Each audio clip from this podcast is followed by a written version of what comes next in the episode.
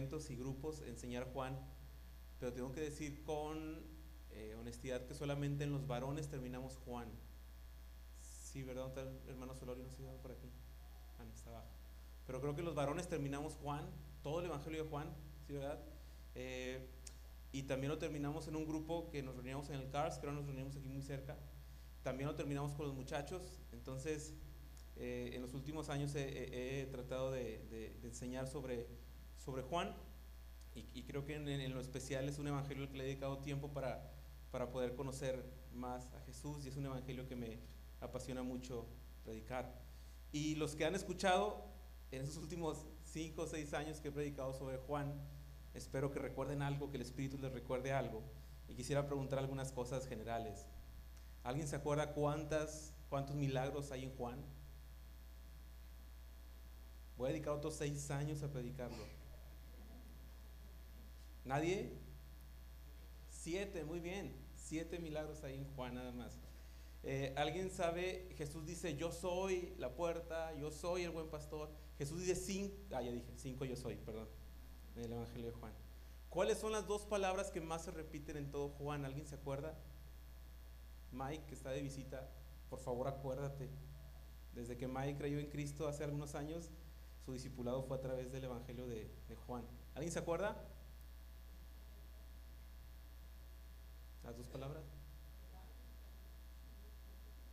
No, no, es verdad el camino. Creer, muy bien. ¿Quién lo dijo? Rosy. Ah, es que estuviste en. Bueno, y la segunda es vida. Creer y vida son, son las palabras que más se repiten en Juan porque tiene que ver con el propósito final del Evangelio. En el, capítulo 20, 30 y 31 dice que estas hizo, Jesús hizo muchas otras cosas, pero estas se han escrito para que creamos que Jesús es el Hijo de Dios y para que creyendo en Él tengamos vida eterna en su nombre. Entonces Juan tiene una tesis, el que cree en Cristo tiene vida, el que no cree en Cristo no tiene vida. No hay un punto medio, es todo radical. Si crees en Cristo, hay vida en ti. Si no crees en Cristo, no hay vida en ti. De hecho, Jesús en, el capítulo 3 de Juan dice que, el que eh, eh, todo el que cree no es condenado, pero el que no cree ya ha sido condenado por no creer en, el Hijo de Dios. Entonces, el Evangelio de Juan es muy claro, va a exponer quién es Jesús. Y la pregunta decisiva de todo el Evangelio de Juan es quién es Jesús. Un hermano con hijo. Eh, hay como un pacto entre nosotros, ¿no? Y el pacto es, si empezamos a ver una serie juntos, Nadie se puede adelantar capítulos sin que esté el otro, ¿cierto? Cuando usted se sienta y prende la televisión y ve que Netflix le chismea que alguien vio dos capítulos, se siente traicionado. O sea, esto es una traición que quita el orden y la armonía en la familia. Si viéramos el capítulo de Juan en cuatro etapas o en cuatro escenas, comenzaríamos observando la primera escena, que es que viene un montón de gente a ver los milagros de Jesús. Vienen cinco mil varones más y todos glorifican a Dios y dicen, este es el profeta que iba a venir. Capítulo 1, cierra la escena. Usted se va a trabajar, llega en la noche y se da cuenta que la televisión está en el capítulo 4. Y en el capítulo 4, la escena que sigue es ve a Jesús diciéndole a los discípulos, ¿también se quieren ir ustedes? Entonces subió Jesús a la colina y se sentó con sus discípulos. Faltaba muy poco tiempo para la fiesta judía de la Pascua. Cuando Jesús alzó la vista y vio una gran multitud que venía hacia él, dijo a Felipe, ¿de dónde vamos a comprar pan para que coma esta gente? Esto lo dijo solo para probar, ponerlo a prueba, porque él ya sabía lo que iba a hacer. Ni con el salario de ocho meses podríamos comprar suficiente comida para darle un pedazo a cada uno, respondió Felipe. Otro de sus discípulos, Andrés, que era hermano de Simón Pedro, le dijo, aquí hay un muchacho que tiene cinco panes de cebada y dos pescados, pero ¿qué es esto para tanta gente? hagan que se sienten todos, ordenó Jesús. En ese lugar había mucha hierba, así que se sentaron y, los varones adultos eran como cinco mil. Jesús tomó entonces los panes, dio gracias y distribuyó a los que estaban sentados todo lo que quisieron. Lo mismo hizo con los pescados. Una vez que quedaron satisfechos, dijo a sus discípulos, recojan los pedazos que sobraron para que no se desperdicie nada.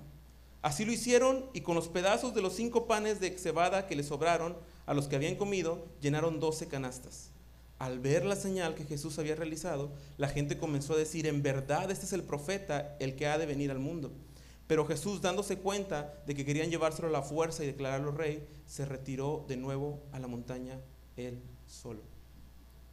primer capítulo de la serie, vemos a Jesús seguido por más de cinco mil personas. Y Juan nos aclara muy bien que la razón por la que lo seguían era por las señales milagrosas que hacía. Jesús estaba haciendo muchas señales milagrosas. Eh, Lucas redacta un montón de milagros, igual Marcos, también Mateo. Eh, Juan es el único que redacta solamente siete. Pero Jesús era conocido por los milagros que hacía. La gente se amotinaba para verlo. ¿Se acuerdan que una vez tuvieron que pasar unos amigos de, un paralítico al paralítico en medio de la casa, hacer un agujero para que, el paralítico llegara hasta donde estaba Jesús? La gente se amontonaba para ver los milagros de Jesús. Y ahora tenemos aquí en la escritura eh, un refuerzo de Juan diciendo, la gente seguía a Jesús porque hacía señales milagrosas. Y quiero hacer una anotación aquí. No hay nada de malo en que alguien venga a Jesús porque cree que puede sanarle que porque, cree que puede bendecirle, ¿no? Porque Jesús nunca desprecia esa fe. Pero lo que hace Jesús para no menospreciarla es revelarse a sí mismo. Porque lo mejor que Dios tiene para darnos no es algo material, sino es Jesús mismo. Y eso es lo mejor que Dios tiene para darnos. Hay veces que obra milagros, hay veces que no. Pero lo que nunca cambia es que Jesús, Dios, siempre nos promete a Jesús para nuestra vida. Y es algo que vamos a ir desarrollando en el camino. Dice otra cosa el pasaje, que faltaba un poquito para la fiesta de qué? De la Pascua. ¿Recordamos lo que es la fiesta de la Pascua? Se, instauró en el Éxodo cuando iban a salir en la última plaga, Dios iba a matar a, todos los primogénitos egipcios, pero a todos los de Israel que, pues, que mataran un cordero, que se, lo, que, se comieran el cordero y que con la sangre del cordero pintaran los postes de la casa, en ellos no iba a pasar aquella plaga y esa fue la última plaga que pasó por Egipto para liberar al pueblo de Israel. Eso estaba muy cerca de suceder. Entonces Jesús vino a este momento, vino una gran multitud y Jesús tiene un plan. Jesús sabía lo que iba a hacer. Aquí dice que, era, que le dijo a Felipe que vamos a hacer con tanta gente, no porque dudara, sino porque él tenía un plan y lo estaba probando. Entonces Jesús hace un milagro maravilloso ante tanta gente, ante la escasez. Jesús produce abundancia de comida. Y la, y la palabra es muy clara para decirnos que todos quedaron satisfechos, que todos quedaron llenos, saciados físicamente. No sé si le ha pasado de repente que vamos a algún lugar a comer y tenemos medio contada la comida, no sé, y se pega alguien más que no estaba en el presupuesto, y los que somos muy tragones, lo primero que se nos viene a la mente es, bueno, va a alcanzar. Me voy a quedar con hambre. No sé a cuántos de ustedes como que no les gusta quedarse con hambre cuando comen, ¿no? Sí, ¿verdad? O sea, muchos, ¿no? Hasta hay veces que algunos compran algo antes, un pastelito como para, para llenarse y que les llene la comida. Estoy descubriendo algunas mañas mías. Ok. Entonces, ante un, ante un momento de escasez, Jesús produce abundancia y la gente está satisfecha. Y vean la reacción de las personas ante este milagro. ¿Qué fue lo que dijeron al ver la señal que Jesús había realizado?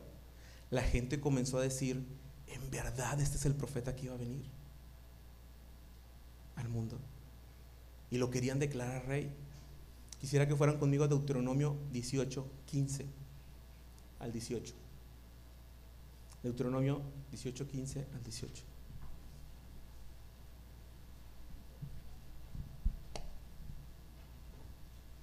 ¿Lo podemos tener acá al frente?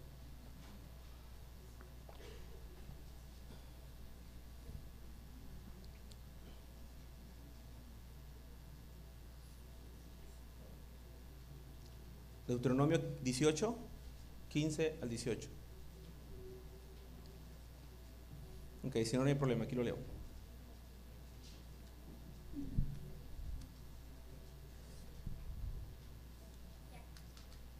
Ok.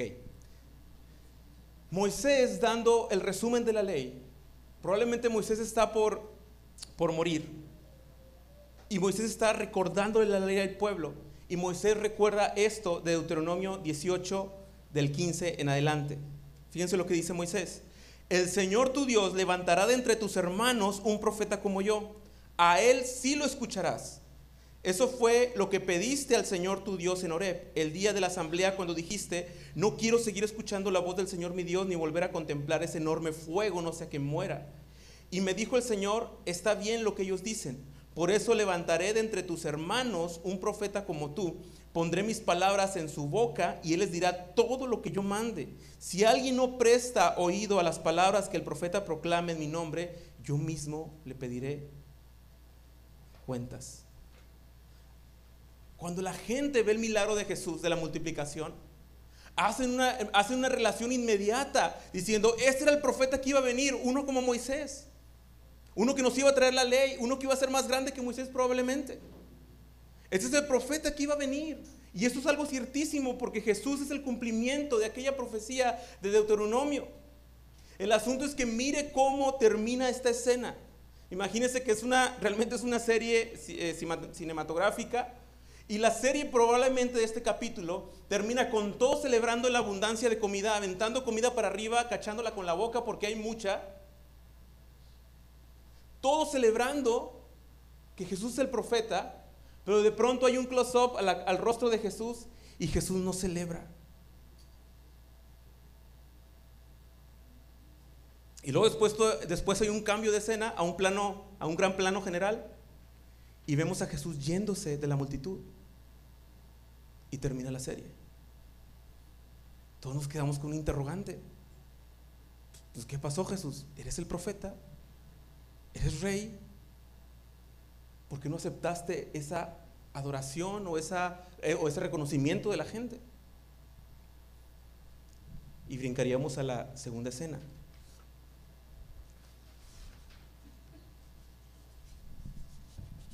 Esta segunda escena es muy cortita. Es muy cortita porque vemos a Jesús entrando a sus discípulos, dice, cuando ya anochecía, sus discípulos bajaron al lago y subieron a una barca y comenzaron a cruzar el lago en dirección a Capernaum. Para entonces ya había oscurecido y Jesús todavía no se les había unido. Por causa del fuerte viento que soplaba, el lago estaba picado. Habrían remado unos 5 o 6 kilómetros cuando vieron que Jesús se acercaba a la barca, caminando sobre el agua y se asustaron. Pero él les dijo, no tengan miedo, yo soy Así que se dispusieron a recibirlo a bordo y enseguida la barca llegó a la orilla a donde se dirigían. Hay un hecho de que los discípulos se fueron sin Jesús. Jesús los alcanza en el mar, gobernando sobre el mar, gobernando sobre la naturaleza. Los discípulos se asustan porque había tormenta o, el mar estaba picado. Y después de eso, Jesús les dice, no tengan miedo, yo soy. Y hay dos señales interesantes en este pasaje. El primero es que el único que tiene poder sobre la naturaleza, ¿quién es? Dios. De hecho, cuando en, otro evangelio, cuando Jesús calma la tempestad y estaba dormido, ¿qué es lo que se preguntan las personas, los discípulos? ¿Quién es este que aún el viento y el mar le obedecen? ¿Qué está pasando con Jesús que nos dice, no teman porque yo soy? ¿Se acuerdan de Moisés? Cuando Moisés fue, recibió el llamado para ir a sacar al pueblo de Dios de, Egipto, Moisés le preguntó a Dios, cuando yo llegue con ellos, ¿qué les voy a decir? ¿Quién me envió? ¿En nombre de quién vengo? Y Dios le dijo, tú vas a decirles, yo soy y me envió a vosotros. Y lo que Jesús les dice para que no tengan miedo es, yo soy. Esta escena está maravillosa porque el silencio de los discípulos es ensordecedor. Porque imagínense esa escena donde Jesús quita los pies del agua y los pone sobre la barca. Todos lo reciben y nos quedamos espantados, en silencio, hasta llegar a la otra orilla y nadie habla del hecho. No hay una voz de los discípulos en el pasaje. No hay nada que digan los discípulos ante ese momento. Todos están probablemente asombrados. La siguiente escena está en Juan, a partir del versículo 22. Al día siguiente, la multitud que había quedado del otro lado del lago se dio cuenta de que los discípulos se habían embarcado solos. Allá había estado una sola barca y Jesús no había entrado en ella con sus discípulos. Sin embargo, algunas barcas de, de, Tiberiades se aproximaron al lugar donde la gente había comido el pan después de haber dado gracias al Señor. En cuanto la multitud se dio cuenta de que Jesús y sus discípulos estaban allí, subieron a las barcas y se fueron a Capernaum a buscar a Jesús.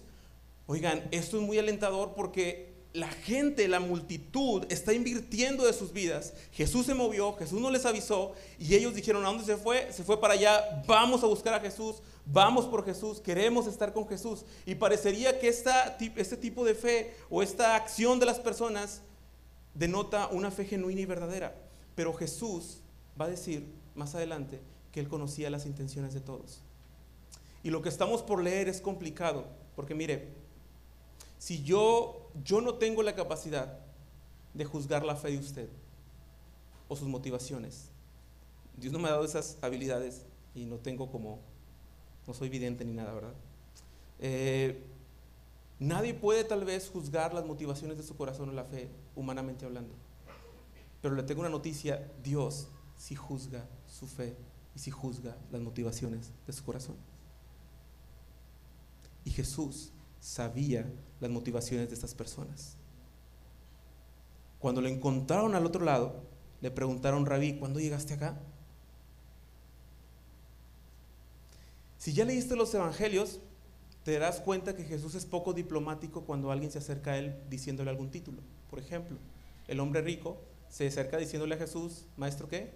Maestro bueno. ¿Y qué le dice Jesús? No, pues bueno, pues muchas gracias. No, pues la gloria sea para el Señor. Qué bárbaro, ¿no? ¿Qué pasó? ¿Qué le responde Jesús? ¿Por qué me llamas bueno? Bueno solamente es Dios. Nicodemo se acerca con Jesús diciéndole, Maestro, sabemos que has venido de Dios y que nadie puede hacer las cosas que tú haces si no está Dios con él. No, Nicodemo, pues viniendo de ti, pues me halaga bastante, no, hombre, qué bárbaro. Jesús le dice a Nicodemo, Nicodemo, no es cierto. Tú no puedes ver el reino de Dios porque no has nacido de nuevo a pesar de ser fariseo, miembro del Sanedrín toda tu vida. ¿Saben por qué Jesús es tan radical? Porque su nombre, su identidad, no es cosa de juego, está en juego tu salvación. Creer en el nombre de Jesús es lo que nos trae vida y salvación. Creer nos da vida. El que no cree en la totalidad de quién es Jesús no tiene vida. Es por eso que lo que le decían a Jesús no cumplía con todos los estándares de quién era Él probablemente. O no cumplía con la fe realmente de las personas que creían conocer a Jesús. Como Nicodemo y como el hombre rico. Pero ¿se acuerdan de aquel ciego mendigo después de la historia del hombre rico? El ciego mendigo, ¿cómo, cómo, clama hacia Jesús? Jesús, hijo de David, ten misericordia de mí. Interesante. El ciego tenía más teología que el hombre rico.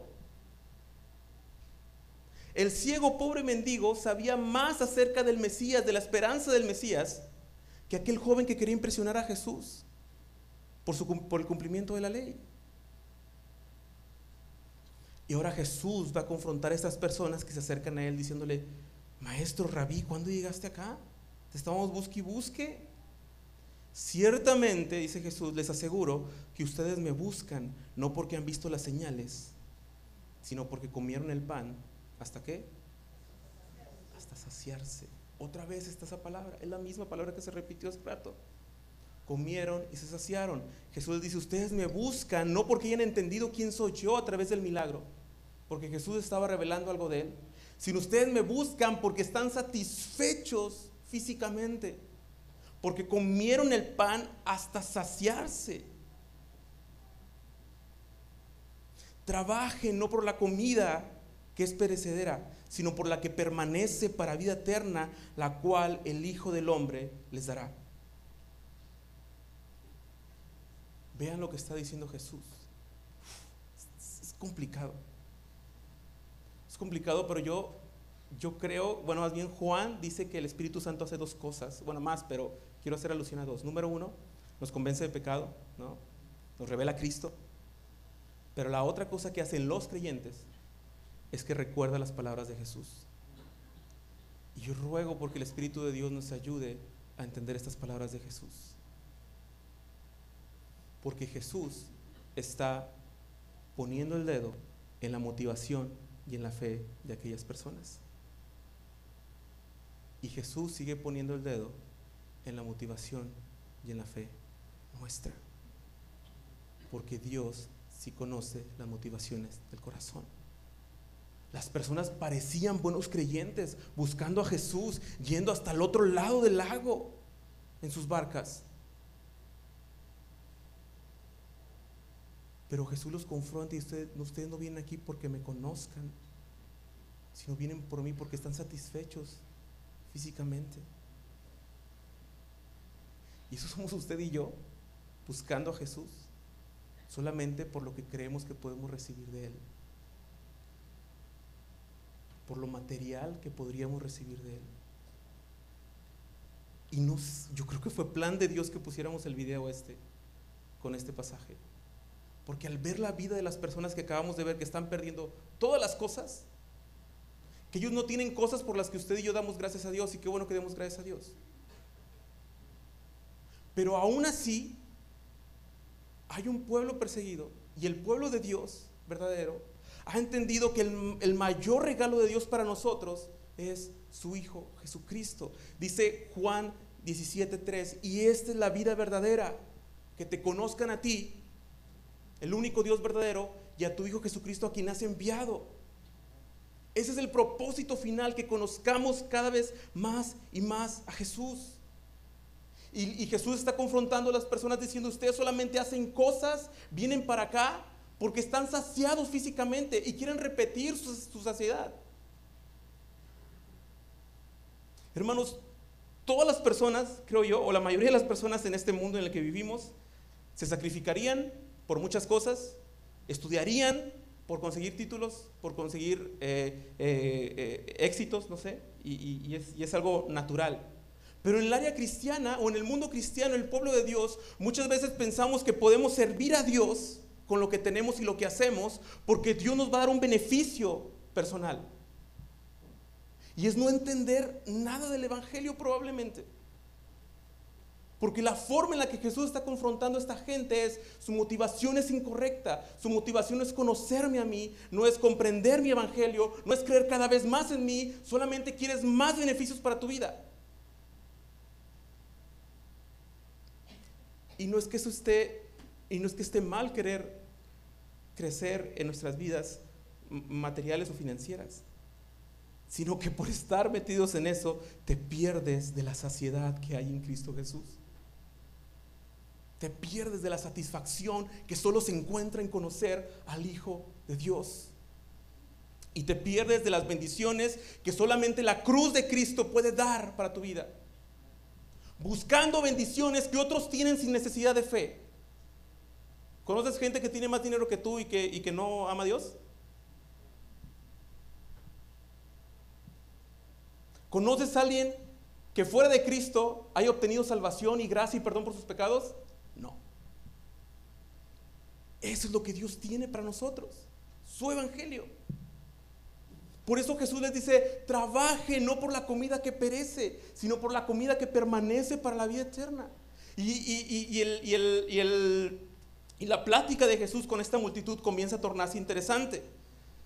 Dice, la, la, la, comida, el alimento espiritual para vida eterna, la cual les dará el Hijo del Hombre. Y el 28, fíjense lo que dice, va a comenzar una comparación entre Jesús y Moisés. ¿Qué tenemos que hacer para realizar las obras de Dios que Dios exige? Le preguntaron. Porque ¿se acuerdan lo que iba a hacer el profeta? Que iba a hacer Dios, iba a poner en su boca las qué? Sus palabras. El profeta iba a venir, Dios iba a poner su boca en las palabras y a ese profeta sí lo iban a escuchar. Entonces, como esta gente está convencida que Jesús es ese profeta, nos dice, dinos tus enseñanzas, dinos tus palabras. Y comienza una comparación entre Jesús y Moisés. Eh, el día de ayer en el grupo de jóvenes eh, jugamos un juego que se llama Kahoot, que es con los celulares. Ponen unas preguntas en la pantalla. Me siento muy, muy viejo diciendo esto porque no sé cómo funciona, pero ponen unas preguntas en la pantalla y por equipos contestamos. Eh, y el que tenga más aciertos al final gana, obviamente. Eh, pusieron una pregunta que decía, ¿quién canta mejor? Josué o Isaí. Todos pusieron que Isaí y ganaron. Eh, yo sé que no es cierto, lo hicieron para hacerme enojar. Nada, es cierto. Isaí canta muy bien. Pero ahora entraron, la gente, la multitud, entró un tema complicado. Jesús y Moisés. Y vean lo que pasa. Jesús le dice, esta es la obra de Dios, que crean en aquel a quien Él envió. ¿Y qué respondió, y, y, y qué respondió la gente? ¿Y qué señal harás para que la veamos y te creamos?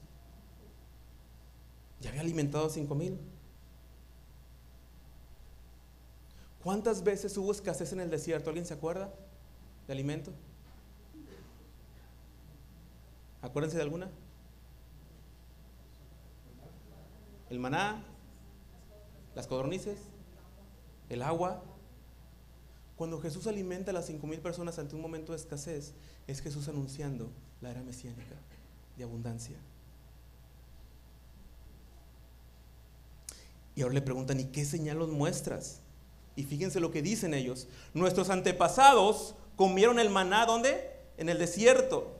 Como está escrito, maná del cielo les dio a comer. ¿A quién se referían? A Moisés, diciendo, a ver Jesús, Moisés nos dio a comer maná del cielo. Y eso es algo sorprendente. ¿Qué señal nos muestras tú? Fíjense lo que responde Jesús. Ciertamente les aseguro que no fue Moisés el que les dio a ustedes el pan del cielo, afirmó Jesús. El que da el verdadero pan del cielo es mi Padre. El pan de Dios es el que baja del cielo y da vida al mundo. Y me imagino al líder del grupo, de la multitud, diciendo, ¿escucharon? Jesús, Señor, danos siempre ese pan, por favor. O sea, tiene un pan mejor que el de Moisés. Tiene algo mejor que la abundancia que dio Moisés en el desierto. Tiene algo mejor que el pan que nos acaba de dar hace un momento. Pero ellos se pensaban en la satisfacción ¿qué? Física, material, terrenal. Señor, danos siempre de ese pan. ¿Se acuerdan de la mujer samaritana? Mujer, yo tengo otra agua, la cual el que la beba no va a volver a tener sed jamás. Ah, esa agua es mágica. Más que los aceites milagrosos. Esa agua es mágica. Dame, Señor, de esa agua. No entendían a qué se refería porque Jesús se estaba refiriendo a Él mismo. Y después va a decir en el 35, yo soy el pan de vida, declaró Jesús. El que a mí viene nunca pasará hambre, el que en mí cree nunca más volverá a tener eh, sed. Pero como ya les dije, a pesar de que ustedes me han visto, no creen. Todos los que el Padre me da vendrán a mí y al que a mí viene yo no lo rechazo, porque he bajado del cielo no para hacer mi voluntad, sino la voluntad del que me envió. Y esa es la voluntad del que me envió, que yo no pierda nada de lo que Él me ha dado, sino que lo resucite en el día final. Porque la voluntad de mi Padre es que yo, es que todo lo que Él, todos los que reconozcan al Hijo y crean en Él, tengan vida eterna y yo lo resucite en el día final. Entonces los judíos comenzaron a murmurar de Él. ¿Por qué dice que eres el pan que bajó del cielo? No conocemos a sus papás, no es el hijo del carpintero. ¿No están aquí con nosotros, su, familia? ¿Cómo se atreve a decir que bajó del cielo? Hace un momento Jesús era el profeta para ellos. Hace un momento lo querían hacer rey. Y ahora cuando Jesús da su evangelio, menosprecian eso. Pero pero no es este el hijo del. Creo que nos adelantamos en decir que él era el profeta. Creo que nos adelantamos en decir que era el rey. ¿No es el hijo del carpintero? ¿No es simplemente Jesús de aquella aldea? Dejen de murmurar, replicó Jesús. Nadie puede venir a mí si el Padre no le atrajere, si el Padre que me envió y yo le resucitaré en el día final. Noten cuántas veces Jesús ha dicho que nadie puede ir a Él si el Padre no le atrajere. En los profetas está escrito, a todos los instruirá Dios. En efecto, todo el que escucha al Padre y aprende de él viene a mí. Al Padre, al Padre nadie lo ha visto, excepto el que viene de Dios. Solo él ha visto al Padre. Ciertamente les aseguro que el que, tiene, el que cree tiene vida eterna. Yo soy el pan de vida. Los antepasados de ustedes, ahora sigue la comparación de Jesús. Ellos lo compararon con, con Moisés y ahora Jesús va a comparar con sus antepasados. Los antepasados de ustedes comieron el maná del desierto y sin embargo, ¿qué pasó con ellos? Murieron. Pero este pan que baja del cielo, el que come de él, no muere. Yo soy el pan vivo que bajó del cielo. Si alguno come de este pan, vivirá para siempre. Y este pan es mi carne que daré para que el mundo viva. Jesús está explicando su evangelio de una manera preciosa, diciendo, todo el que viva para lo terrenal morirá. La saciedad que estas personas buscaban, material, física, política tal vez, era efímera y no podía satisfacer las necesidades de ellos. Y lo único que producía muerte. Y Jesús está comparando a los antepasados sobre el maná que descendió del cielo como una señal de que algún día Dios iba a enviar el verdadero pan del cielo, que es el mismo, y que realmente quien come de él, quien vive de él, quien cree en él y quien vive en él va a tener vida eterna en su nombre.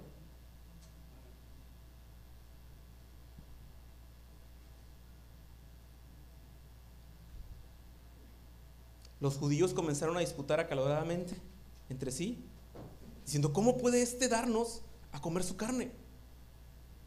¿Qué es un acto de canibalismo? ¿Vamos a agarrar a mordidas a Jesús? ¿A qué se refiere Jesús con darnos a comer su carne? Ciertamente les aseguro, afirmó Jesús, que si no comen de la carne del Hijo del Hombre ni beben su sangre, no tienen realmente vida. El que come mi carne y el que bebe mi sangre tiene vida eterna y yo lo resucitaré en el día final porque mi carne es verdadera comida y mi sangre es verdadera bebida. El que come mi carne y bebe mi sangre permanece en mí y yo en él. Así como, como el que me envió, perdón, así como me envió el Padre viviente y yo vivo por el Padre, también el que come de mí vivirá por mí. Este es el pan que bajó del cielo. Los antepasados de ustedes comieron el maná y murieron, pero el que come de este pan vivirá para siempre. Todo esto lo dijo mientras enseñaba en la sinagoga de Capernaum. Jesús tiene cinco mil seguidores o más en la primera escena. Jesús camina sobre el mar para sus discípulos. Después en la siguiente escena, la gente escucha la enseñanza de Jesús. Y vamos a la última escena.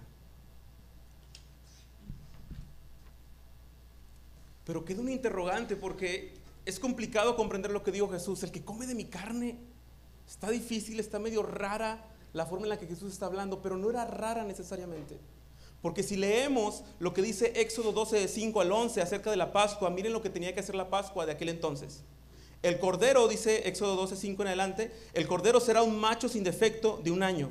Lo apartaréis de entre las ovejas y de entre las cabras y lo guardaréis hasta el día 14 del mismo mes. Entonces toda la asamblea de la congregación de Israel lo matará al anochecer y tomará parte de la sangre y pondrá eh, en los postes y en el dintel de las casas donde lo coman. Y comerán la carne esa misma noche, asada al fuego, y comerán con pan sin levadura y con hierbas amargas. No comeréis nada de él crudo ni hervido en agua, sino asado al fuego, tanto su cabeza como sus patas y sus entrañas. Y no dejaréis nada de él para la mañana, sino que lo que quede de él para la mañana lo quemaréis en el fuego. Y de esta manera comeréis ceñidos vuestros lomos, las sandalias en vuestros pies y el, y el callado en vuestra mano. Lo comeréis apresuradamente en la Pascua del Señor. Entonces la sangre en los postes de la casa, comemos todo el cordero, pero dice que lo comamos apresuradamente, como comemos los tacos parados en la mañana, que vamos a algún lado y los comemos parados pero rápido. Cómanlo apresuradamente porque están a punto de ser liberados por Dios de Egipto. Entonces, cuando Jesús está diciendo, quien coma de mi carne, Él está haciendo alusión que Él va a ser molido por nuestros pecados, como fue molido aquel cordero, para darnos vida y para darnos salvación todo lo que está diciendo tan gráfico, el que come de mi carne, el que bebe de mi sangre, porque mi carne es verdadera comida, mi sangre es verdadera bebida, se está refiriendo a que usted y yo nos alimentamos del Evangelio para siempre. Se está refiriendo a que el pueblo que Él salva va a ser sostenido y va a ser alimentado por su muerte en la cruz del Calvario. Y llegamos a la escena final. Al escucharlo, muchos de sus discípulos exclamaron, esta enseñanza es muy difícil. ¿Quién puede aceptarla? Buena pregunta. Es muy difícil de creer esta enseñanza. Creer que Jesús es mayor que Moisés. Creer que Jesús es el mismo pan que viene de Dios. Creer que Jesús es el Dios encarnado en medio nuestro. ¿Quién puede creerla? Y Juan ya lo respondió varias veces los que el Padre atrajere a Él. Porque, hermanos, creer en Jesús no es un acto intelectual, no es un acto solamente cognitivo, sino es una obra del Espíritu de Dios quien nos hace entender y creer en quién es Jesús. Y nos hace apegarnos a la vida de Cristo para vivir. Quiero hacer un llamado aquí porque creo que muchos de los que estamos acá somos cristianos desde hace un montón de años. Y a veces lo único que hemos aprendido acerca del Evangelio es lo que nos enseñaron hace un montón de tiempo. Y yo no crezco, yo no maduro en la fe cristiana, mis oraciones no cambian, yo no camino en el Señor en un crecimiento continuo. Y se nos ha olvidado que lo que está diciendo Jesús es que los que Él salvado, su alimento es el mismo. Su alimento es su evangelio. Jesús, muy consciente de que sus discípulos murmuraban por lo que les había dicho y les reprochó. ¿Esto les causa tropiezo? ¿Qué tal si viera una revelación más grande, tal vez, verdad? Y vieran al Hijo del Hombre su vida donde estaba el Espíritu da vida, la carne no vale para nada. Las palabras que les he hablado son espíritu y son vida. Sin embargo, hay algunos de ustedes que no creen. Y es que Jesús conocía desde el principio quiénes eran los que no creían y quién era el que le iba a traicionar. Así que añadió, por esto les dije que nadie puede venir a mí a menos que el Padre no se lo haya concedido. Por eso comenzamos orando al Señor para que Él atrajera más gente a su reino. Desde entonces muchos de sus discípulos le volvieron la espalda y ya no andaban con él. Así que Jesús les preguntó a los doce, ¿también ustedes quieren marcharse? Señor, contestó Simón Pedro, ¿a quién iremos si solamente tú tienes palabras de vida eterna y nosotros hemos creído y sabemos que tú eres el santo de Dios? Es, maravillosa la, la expresión de Pedro al final. No quisiera comentar esto como para criticar a ninguna iglesia. Pero lo que pasó hace algunos meses en una iglesia queda, queda muchísimo, muchísimo con el pasaje, así que discúlpenme. Pero alguien me pasó una publicidad en Facebook sobre una iglesia, que a partir como de octubre, por ahí, lanzó una publicación que decía que iban a estar regalando electrodomésticos y muebles para la casa, para las personas. Que fueran el próximo domingo a la iglesia y les iban a enterar cómo lo podían hacer. Ya, pues muchos empezaron a preguntar, ¿no? Pues estoy, ¿quién quiere quiere un comedor nuevo? Cositas de esas, ¿verdad? Y lo que iban a hacer es que por cada domingo que tú fueras a partir de octubre, si mal no recuerdo, ibas a recibir el boleto para la rifa. Y todo eso se iba a rifar el fin de año y van a ser los ganadores de una sala, de un comedor y todo esto. No, no pretendo ser tan espiritual, si quise ir.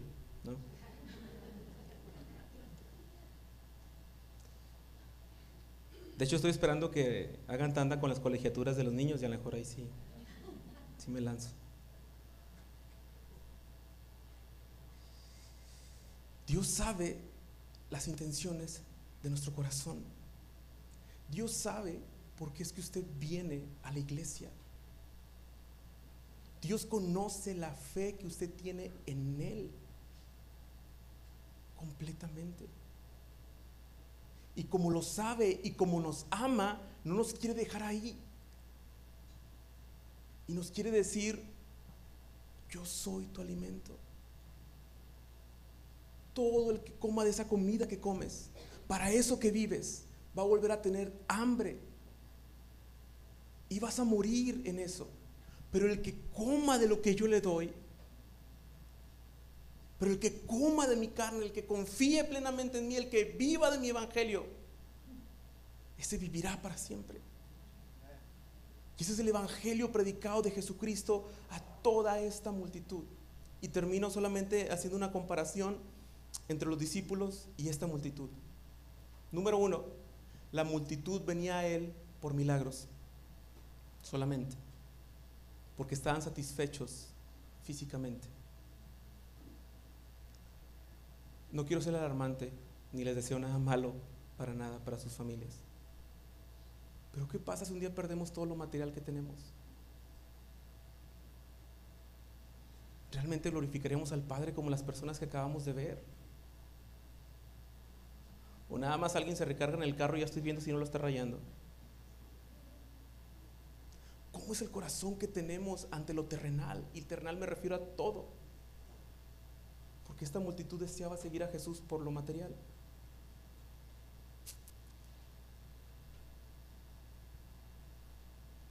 Sin embargo, los discípulos habían dejado todo para seguir a Jesús, por la gracia de Dios.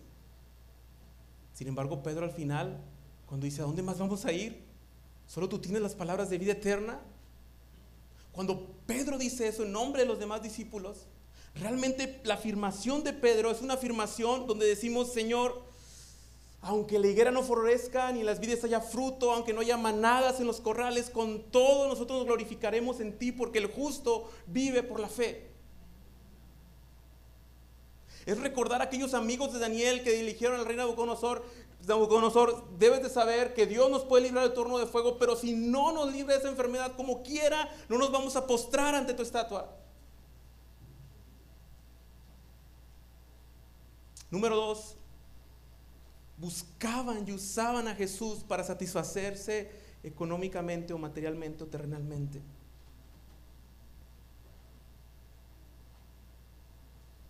Muchas veces las cosas que hacemos, hermanos, por la iglesia, incluso servir a Dios, lo podemos hacer con mucha calidad, con mucha genuinidad, pero por las motivaciones incorrectas. Porque Dios a nadie de aquí, los que está aquí nos ha prometido la abundancia económica, ni la falta de salud. Lo que nos ha prometido es algo más grande, que la abundancia económica, más grande que la salud. Y es la vida, y la vida eterna. Es por eso que es terrible el ministerio el, el Evangelio de la Prosperidad, porque obstaculiza que la iglesia vea lo glorioso del Evangelio de Jesucristo, perdiéndose en cosas materiales. Con esto no me quiero presentar con ustedes como alguien que ha librado lo material, porque somos humanos y a todos nos importa. ¿Quién tiene en cero la, tarjeta de crédito? Yo no. Y nos preocupa. Lo que estoy diciendo es que los creyentes, a pesar de que viven en este mundo con aflicciones, han aprendido a encontrar dónde está la fuente de toda vida y es Cristo. Y en eso tenemos que caminar y crecer.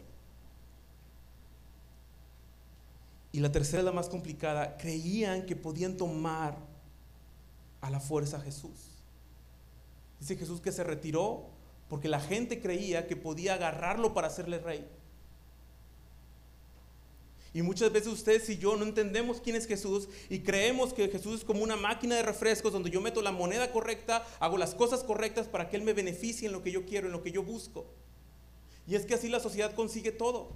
Todo lo que tenemos en casa lo hemos conseguido, sí a la gracia de Dios, pero también al ser eh, eh, esforzados, a ser disciplinados, al pagar algunas cosas, a sacrificar algunas otras y fruto de eso obtienes beneficios. En tu trabajo a nadie lo ascienden por no hacer nada.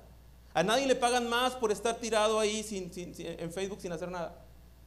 Este mundo está eh, organizado, administrado en beneficio, derecho-beneficio, ¿no? Este mundo está organizado en privilegio por sacrificio. Pero cuando entramos al reino de Dios, Ustedes y yo no hicimos nada para merecer la gracia de Dios. Él nos amó primero. Él suplió nuestras necesidades. Entonces, cuando la gente cree que puede tomar a Jesús como si fuera un ídolo de, hecho de yeso, o a ponérselo debajo del brazo y decir, Jesús va conmigo hacia este lugar, Jesús va conmigo hacia aquel lugar, Jesús está conmigo en todos lados. A veces olvidamos que no es alguien que podemos llevar bajo el brazo, sino que Jesús nos carga y nos lleva a su voluntad y nos interesa su voluntad, porque dice primera de Juan que, que el que hace la voluntad de Dios permanece para siempre. Los hijos de Dios, los que han comido de su carne, no deciden las cosas de casa nada más porque sí. Oramos al Señor, buscamos al Señor, buscamos la dirección del Señor, no manipulamos a Dios, porque ni podemos.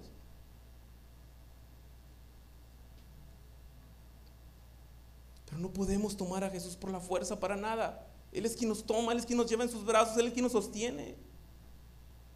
Y finalmente, iglesia, hermanos que enseñan en la iglesia, los pastores principalmente, iglesia también oren por nosotros para que estemos comprometidos con las palabras de Jesús.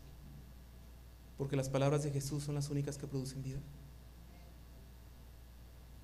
Que no nos interesa la multitud, sino que nos interesa el Evangelio de Cristo predicado, que es lo único que tiene la capacidad de producir vida. Hermanos, adultos, jefes de familia, vean cómo están edificando su hogar, si lo están haciendo a la luz del Evangelio o han dejado el Evangelio hace mucho tiempo, dejando de congregarse tal vez, dejando de escuchar la palabra de Dios y confiando en que ya saben quién es Moisés, Abraham, Isaac y Jacob, desde que eran niños. Reflexionen en si realmente están prestando atención a las palabras de Jesús para poder alimentar a sus hijos y a su familia. O traen a Jesús bajo el brazo. Pues no importa porque pues como ya yo, conozco todo de la Biblia, muchas cosas y lo más básico, pues yo con esto ya tengo, ¿no? No es así.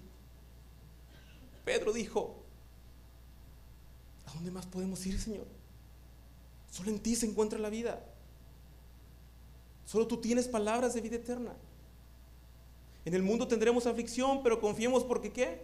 Porque Jesús venció al mundo. Más adelante Jesús también dice en el Evangelio, separados de mí, nada pueden hacer. Ojo, usted puede hacer muchas cosas, muchos éxitos y muchos logros. Pero Jesús está refiriendo a las cosas espirituales. Jesús está refiriendo a las bendiciones espirituales que hay en la cruz de Cristo. Separados de él nada podemos hacer. Los cambios significativos en nuestra vida no se producen por magia. Se producen porque estamos adheridos a la, a la raíz que es Jesús. Se producen porque estamos adheridos al Evangelio. Y dice Pablo que nos ocupamos de nuestra salvación y Dios produce el querer como el hacer por su buena voluntad. Iglesia, este es el Evangelio de Jesucristo. Es tropezadero para algunos. Para otros es salvación. Pero decidimos, muchos de nosotros, predicarlo de esta manera y creer que solamente la fe en Cristo Jesús produce vida. Solamente la fe en el Jesús bíblico produce vida. Nada más no sus obras, no su capacidad. Solamente estar afianzados y abrazados al Evangelio de Cristo. Padre, vuelvo a rogar, Señor, que tu Espíritu Santo haga nacer a personas de nuevo. Vuelvo a suplicarte que atraigas con cuerdas de amor a personas a tu reino. Pero también ruego, Señor, de la manera más especial que puedo. Que produzcas arrepentimiento en los que somos tus hijos, en los que nos hemos alejado de tu evangelio, en los que nos hemos apartado de crecer y de conocer tu verdad. Y ayúdenos a recordar que separados de ti nada podemos hacer. Que nuestra vida debe estar humillada ante ti, dependiente de ti,